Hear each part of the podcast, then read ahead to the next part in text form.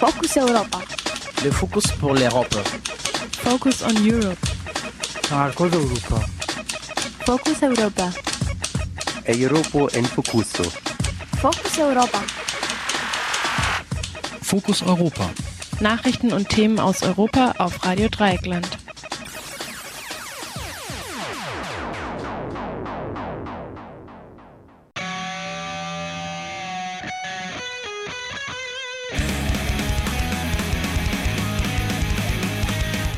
Herzlich willkommen zu Fokus Europa am 20. März 2014. Die Sendung kommt wie immer von Radio Dreieckland in Freiburg und am Mikro ist heute die Maike. Die genetisch veränderte Maissorte Mon 810 der Firma Monsanto wurde in Frankreich verboten. Kollege Mathieu sprach mit France Nature Environnement in Frankreich.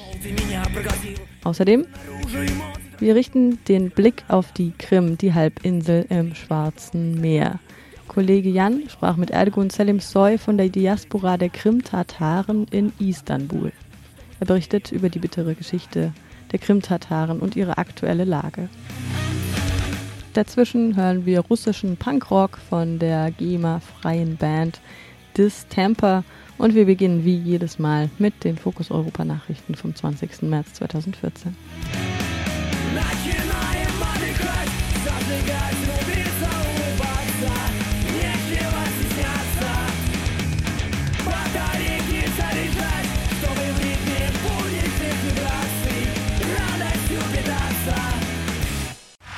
Focus Europa. Nachrichten aus Europa auf Radio Dreieckland. Bundestag will NSA-Untersuchungsausschuss. Linke fordert auch Untersuchung der deutschen Geheimdienste. Mit einem gemeinsamen Antrag der vier vertretenen Fraktionen wird der Bundestag heute Nachmittag die Errichtung eines NSA-Untersuchungsausschusses beschließen. Dieser soll über die Massenüberwachung von Telefon- und Internetverbindungen durch die amerikanischen Geheimdienste aufklären. Die Linksfraktion fordert zusätzlich, dass sich dieser Untersuchungsausschuss auch mit den deutschen Geheimdiensten befasst. Insbesondere solle der Ausschuss die Techniken und Rechtsverstöße von Verfassungsschutz und Bundesnachrichtendienst unter die Lupe nehmen, so die Forderung der linken Abgeordnete Renner. Der Whistleblower Edward Snowden hatte über die vergangenen Monate enthüllt, wie die amerikanische NSA und die Geheimdienste europäischer Staaten wie der britische GCHQ und der Bundesnachrichtendienst Massenüberwachungssysteme aufgestellt haben und miteinander kooperieren. Durch die Kooperation mit amerikanischen Diensten hätten die europäischen Nachrichtendienste europäisches und nationales Recht umgehen können. Troika sagt weitere 8,5 Milliarden Euro Finanzhilfen an Griechenland zu. Am gestrigen Mittwoch hat die Troika aus Europäischer Kommission, Europäischer Zentralbank und Internationalem Währungsfonds weitere Finanzhilfen von 8,5 Milliarden Euro für den griechischen Staat angekündigt. Als Gegenleistung habe die griechische Regierung in Athen weitere Reformen zugesagt, die mit der Troika verhandelt werden. Diese neue Tranche muss noch von den Finanzministern der Euro-Staaten und dem IWF gebilligt werden. Seit 2010 bekommt Griechenland insgesamt 240 Milliarden Euro Hilfsgelder aus der EU und vom IWF. Für jede Tranche dieser Gelder muss Griechenland harte Reformen umsetzen. Diese Woche belegte eine Studie der OECD, dass sich die Gesundheitsversorgung in Griechenland mit der aufgezwungenen Austeritätspolitik deutlich verschlechtert hat. Kommunalwahlen in den Niederlanden bestrafen große Koalition. Bei den gestrigen Kommunalwahlen in den Niederlanden haben die Rechtsliberalen und Sozialdemokraten, die derzeit in großer Koalition regieren, deutliche Verluste erlitten. Zusammen kamen sie auf rund 22 Prozent der abgegebenen Stimmen gegen rund 30 Prozent 2010. Das Wahlergebnis kam vor allem den linken Oppositionsparteien und lokalen Parteien zugute, die rund 21 Prozent bzw. rund 30 Prozent erzielten. Die Beteiligung lag mit rund 53 Prozent so niedrig wie noch nie. Am Mittwochabend erklärten Vertreter der Großen Koalition ihre Niederlage mit der geplanten Sparpolitik im Gesundheits- und Sozialwesen. Ukraine zieht Truppen aus der Krim ab, fordert entmilitarisierte Zone und tritt aus der GUS aus. Am gestrigen Mittwoch hat die ukrainische Übergangsregierung angekündigt, sie werde die Vereinten Nationen auffordern, eine entmilitarisierte Zone auf der Krim-Halbinsel zu errichten und Maßnahmen für den Abzug der russischen Besatzungstruppen zu treffen. Früher am gestrigen Tag hatte der Sekretär des Nationalen Sicherheits- und Verteidigungsrats den Abzug der ukrainischen Streitkräfte auf der Krim befohlen. Grund dafür war, dass prorussische Milizen zuvor zwei ukrainische Marinestützpunkte eingenommen hatten, darunter das Hauptquartier in Sevastopol. Die Ukraine kündigte außerdem eine Einführung der Visumspflicht für russische Bürgerinnen an, sowie den Austritt der Ukraine aus der Gemeinschaft unabhängiger Staaten, kurz GUS. Die GUS vereinigt ehemalige Republiken der Sowjetunion. Innerhalb dieser Gemeinschaft genießen Bürgerinnen insbesondere eine gewisse Freizügigkeit ohne Visumpflicht. In der Nacht auf Donnerstag wurde der Befehlshaber der ukrainischen Marine freigelassen, der Mittwoch von prorussischen Kräften auf der Krim entführt worden war. Laut dem ukrainischen Präsidialamt ließen die prorussischen Kräfte sämtliche zivile Geiseln frei. Russisches Parlament berät über Beitritt der Krim zur Russischen Föderation. Die russische Duma wird heute den Beitritt der Halbinsel Krim zur Russischen Föderation ratifizieren. Neben der Duma ist auch die Zustimmung des Föderationsrats erforderlich. Die Ratifizierung durch beide Parlamentskammern gilt als gesichert.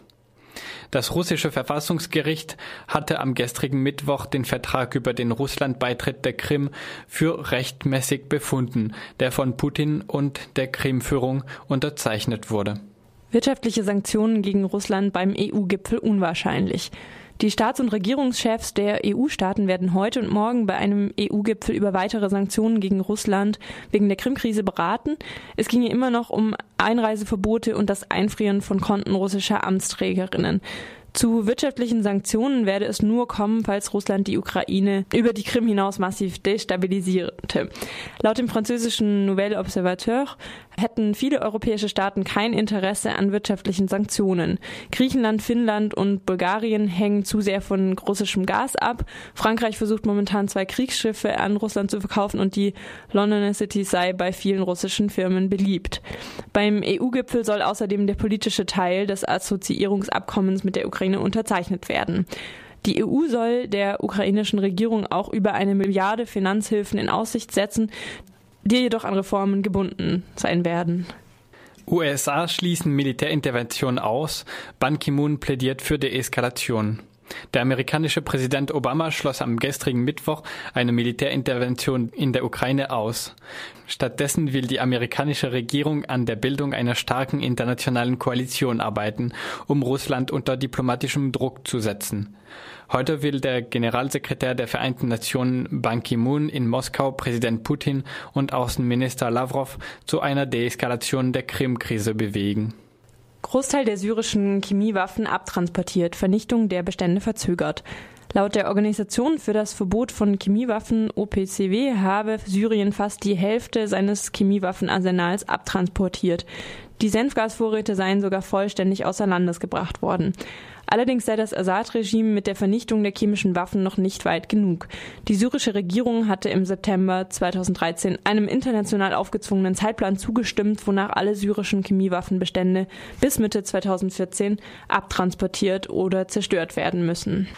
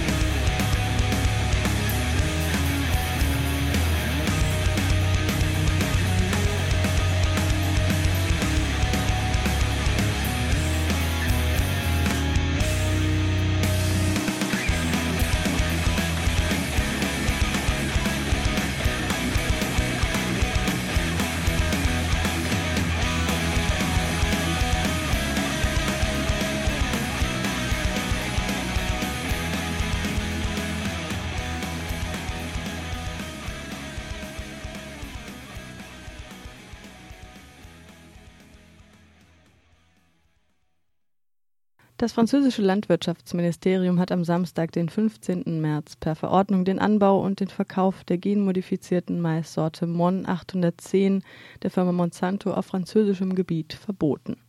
Der Staatsrat, das oberste französische Verwaltungsgericht, hatte die beiden vergangenen Verordnungen seit 2008 für nichtig erklärt.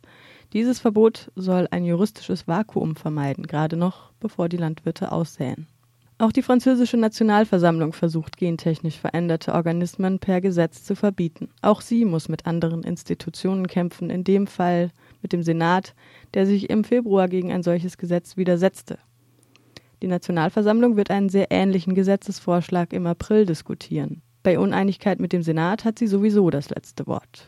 Mathieu sprach über die Aussichten des Verbots von der Maissorte Mon 810 mit Lilian Le Goff, der ehrenamtlich bei France Nature Environnement mit dem Schwerpunkt auf Biotechnologien tätig ist. France Nature Environnement ist ein Dachverband von zahlreichen französischen Umweltvereinen, der Lobbyarbeit für Umweltschutz bei den französischen Institutionen macht. Parce que le Conseil d'État n'avait pas jugé que weil der Staatsrat erachtet hatte, dass keine Beweise vorlagen, wonach Frankreich Notmaßnahmen gegen Mon 810 ergreifen musste. Hinzu kam, dass die EU nur Argumente über Umwelt- oder Gesundheitsrisiken zuließ. Doch der französische Staat und wir selbst heben seit langem besonders hervor, dass die Anordnungen für die Risikobewertung von genveränderten Organismen deutlich unzureichend sind, insbesondere was die Toxikologie und die statistische Aussagekraft angeht. Es wurde übrigens durch zwei wissenschaftliche Instanzen Frankreichs anerkannt, den Wissenschaftlichen Beirat des Oberrats für Biotechnologien und die Behörde für Lebensmittelsicherheit und Umweltschutz ANSES. Wenn die Anordnungen für Risikobewertung nicht zuverlässig sind, wie beim Mon 810, aber auch bei anderen genveränderten Maissorten, dann kann nicht zugesichert werden, dass es keine Gefahr darstellt. Also haben wir keinen Grund, diese Pflanzen zuzulassen. Nichtsdestotrotz erachtete es der Staatsrat nicht für eilig, sich dem zu widersetzen. Jetzt bohren die BefürworterInnen von genveränderten Organismen über die EU-Ebene nach. Neu ist allerdings in Frankreich, dass sich die Politik nun auch auf sozioökonomische Erwägungen bezieht. Das Gesetz über genveränderte Organismen stammt aus dem Jahr 2008. Nach Artikel 2 dieses Gesetzes soll die Erwägung, mit oder ohne genveränderten Organismen zu produzieren und zu konsumieren, weder den Umweltschutz noch die regionalen Besonderheiten gefährden. Es ist seit langem völlig bewiesen worden, dass die Einführung von genveränderten Pflanzen zur Verunreinigung der Pollen führen würde. Das heißt, dass die gesamten Qualitätsangaben wie die zahlreichen französischen kontrollierten Herkunftsangaben AOC, AOP und so weiter durch die transgenen Verunreinigungen gefährdet oder gar zunichte gemacht würden. Auf jeden Fall würde das Vertrauen in die Qualität von Produkten mit Herkunftsangaben keinen Sinn mehr ergeben. Das würde sehr schlimme sozioökonomische Schäden anrichten und das gilt unabhängig von der GVP, der gentechnisch veränderten Pflanze. Vor kurzem hat sich auch Landwirtschaftsminister Le Foll dieser Argumentationslinie angeschlossen.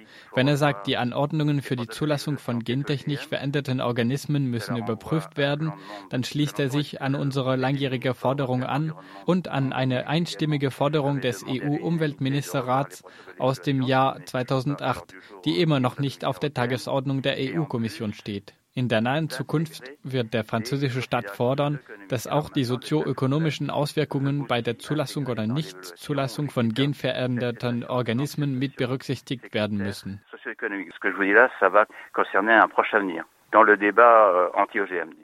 Heißt das also, dass die Argumentation der gegenwärtigen Verordnung eher auf sozioökonomische Betrachtungen wie zum Beispiel die kontrollierten Herkunftsangaben als auf der Giftigkeit beruht? Nein, das konnte er nicht machen.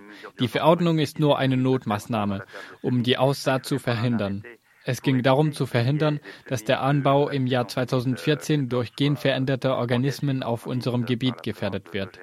Deswegen war die Verordnung als politische Notmaßnahme notwendig, um die Zukunft gelassener vorbereiten zu können. Wenn wir aber die Fall-zu-Fall-Guerilla verhindern wollen, dann müssen wir viel generellere Betrachtungen berücksichtigen. Die tatsächlichen Herausforderungen sind auch sozioökonomisch. Doch das steht momentan nicht auf der europäischen Tagesordnung. Jedenfalls gehört es nicht zu den zulässigen Kriterien der Europäischen Kommission. Verspricht sich France Nature Environnement von dieser Verordnung, dass sie robuster sei und mehr Anerkennung vom Staatsrat erhalte als die vergangenen Verordnungen? Euh, Eigentlich nicht. Wir sind darauf gefasst, dass sie zurückgewiesen wird. Aber wie gesagt geht es darum, Zeit zu gewinnen, um die Zulassungskriterien wieder aufzurollen. Wir fordern Umwelt- und Gesundheitskriterien, wie es die EU immer gefordert hat, aber auch statistisch viel signifikanteren Risikobewertungen und Giftigkeitsprüfungen. Denn diese Pflanzen stehen im Zusammenhang mit Pestiziden. Es braucht toxikologische Bewertungen über diese Pestizide, zum Beispiel über Roundup für die Roundup Ready Pflanzen oder auch über Pflanzen, die selber Insektengift absondern. Die Toxikologie sollte über die gesamte Lebenszeit des Tieres bewertet werden, an dem es getestet wird, das heißt in der Regel zwei Jahre lang. Momentan werden die Studien auf neun Monate begrenzt, wobei viele Zulassungen nach Tests von lediglich einem bis drei Monaten erteilt wurden. Das ist wirklich ein Skandal. Das ist das eine. Außerdem, um mich zu wiederholen, sollte jeder Staat die erwarteten oder befürchteten sozioökonomischen Auswirkungen mit einbeziehen. Und wenn die sozioökonomischen Auswirkungen für das Bestehende zu schlimm sind, dann gibt es keinen Grund, es zuzulassen.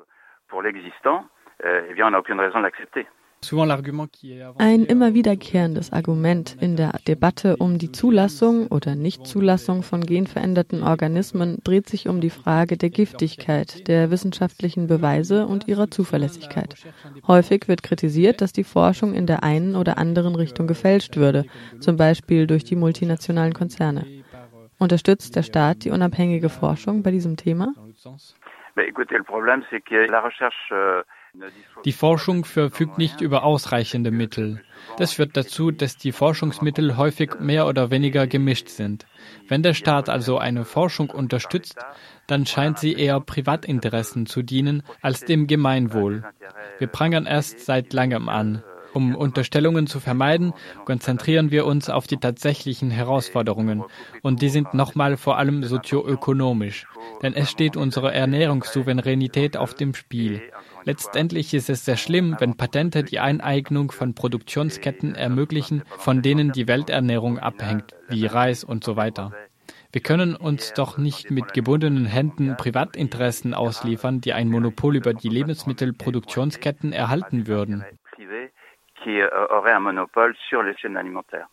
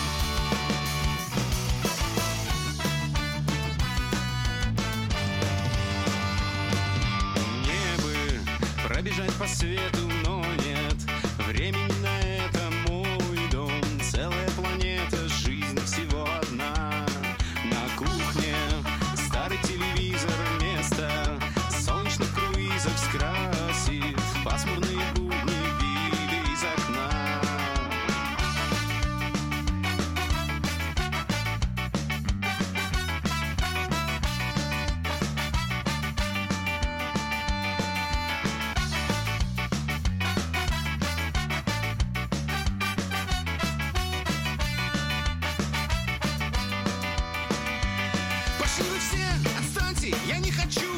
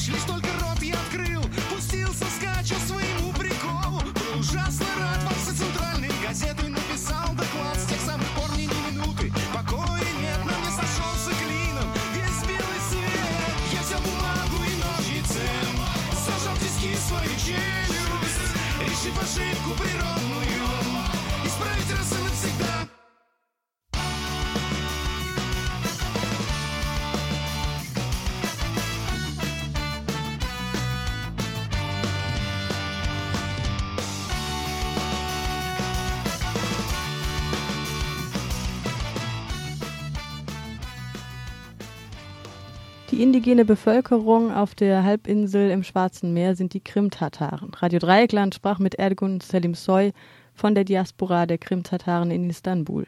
Er berichtet über die bittere Geschichte der Krim-Tataren und ihre aktuelle Lage. Ein Beitrag von Kollege Jan. Heute stellen die Krim-Tataren ca. 12 Prozent der Bevölkerung auf der Halbinsel. Das entspricht etwa 250.000 Menschen. Es gibt eine größere Diaspora aufgrund mehrerer Auswanderungswellen, die alle politische oder politisch-ökonomische Gründe hatten. Zu den schlimmsten Ereignissen in der Geschichte der Krim-Tataren zählt eine große Hungersnot, bei der 1921 schätzungsweise 100.000 Krim-Tataren starben, während angeblich Lebensmittel in andere Teile der Sowjetunion exportiert wurden. Das zweite schreckliche Ereignis war eine Kollektivstrafe Stalins. Ein Teil der Krimtataren hatte, ermuntert auch von der neutralen, aber deutschfreundlichen Türkei, mit den deutschen Besatzern der Krim kollaboriert. Als Strafe wurden am 18. Mai 1944 nahezu 200.000 Krimtataren, quasi die gesamte Bevölkerungsgruppe, in entlegene Regionen der Sowjetunion deportiert.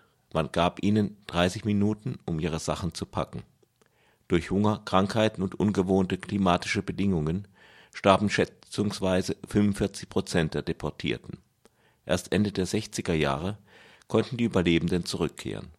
Aber die schönen und wegen des Tourismus lukrativen Küsten der Krim bewohnten nun andere.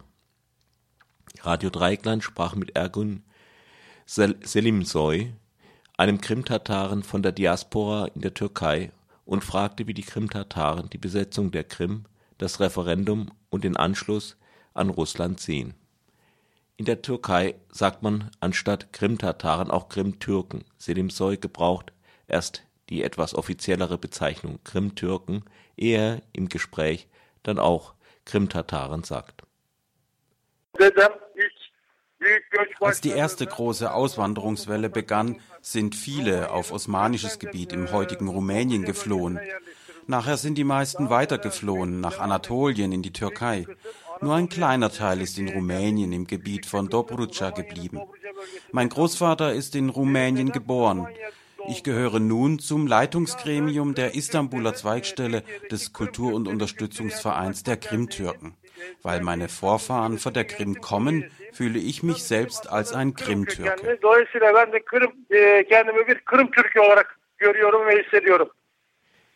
Was denken Sie darüber, dass die russische Armee die Krim besetzt hat, dass es ein Referendum gab und dass die Krim nun Russland angeschlossen wird? Şimdi biz bu referandumu tanımıyoruz. Sonuna kadar mücadele edeceğiz bu konuda. Wir erkennen dieses Referendum nicht an und werden bis zuletzt dagegen kämpfen. Nachdem die Krim im 18. Jahrhundert von Russland besetzt wurde, haben sie keines der Versprechen gehalten, die sie den Türken gegeben haben. Es gab Massaker und Völkermord. Die Russen haben einen Völkermord begangen. Zuletzt haben sie am 18. Mai 1948 eine große Deportation gemacht. In einer Nacht haben sie alle Krim-Tataren von der Krim deportiert. Bei dieser Deportation ist die Hälfte der Deportierten unterwegs an Hunger und Krankheiten gestorben. Das nennt man einen Völkermord. Leider sieht dies die ganze Welt nicht als solches, als Völkermord. Deshalb vertraut kein Krim-Tatare, der auf der Krim lebt, Russland oder schätzt es. Und das gilt auch für uns in der Diaspora. Deshalb wenden wir uns an die ganze Welt. Sie soll dieses Referendum nicht anerkennen.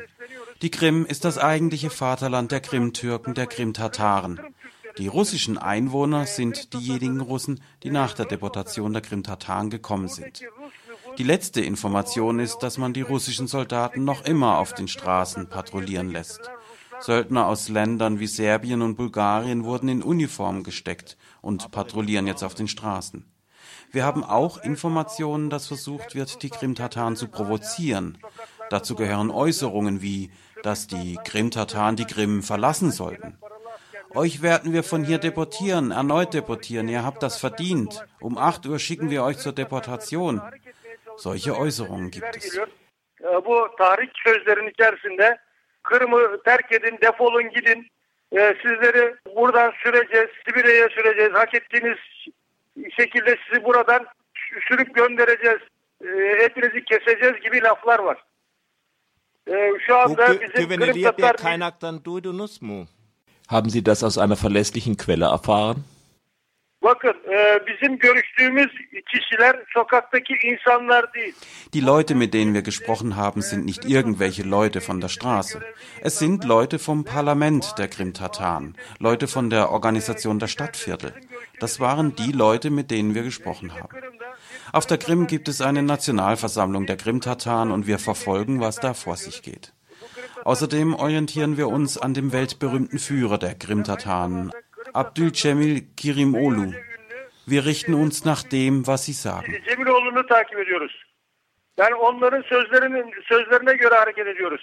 Kırım'da hala yaşayan Kırım Tartarlar göç edecek mi? Erwarten Sie nun eine Auswanderungswelle der Krim-Tataren? Soweit das Gespräch mit Ergun Selimsoy.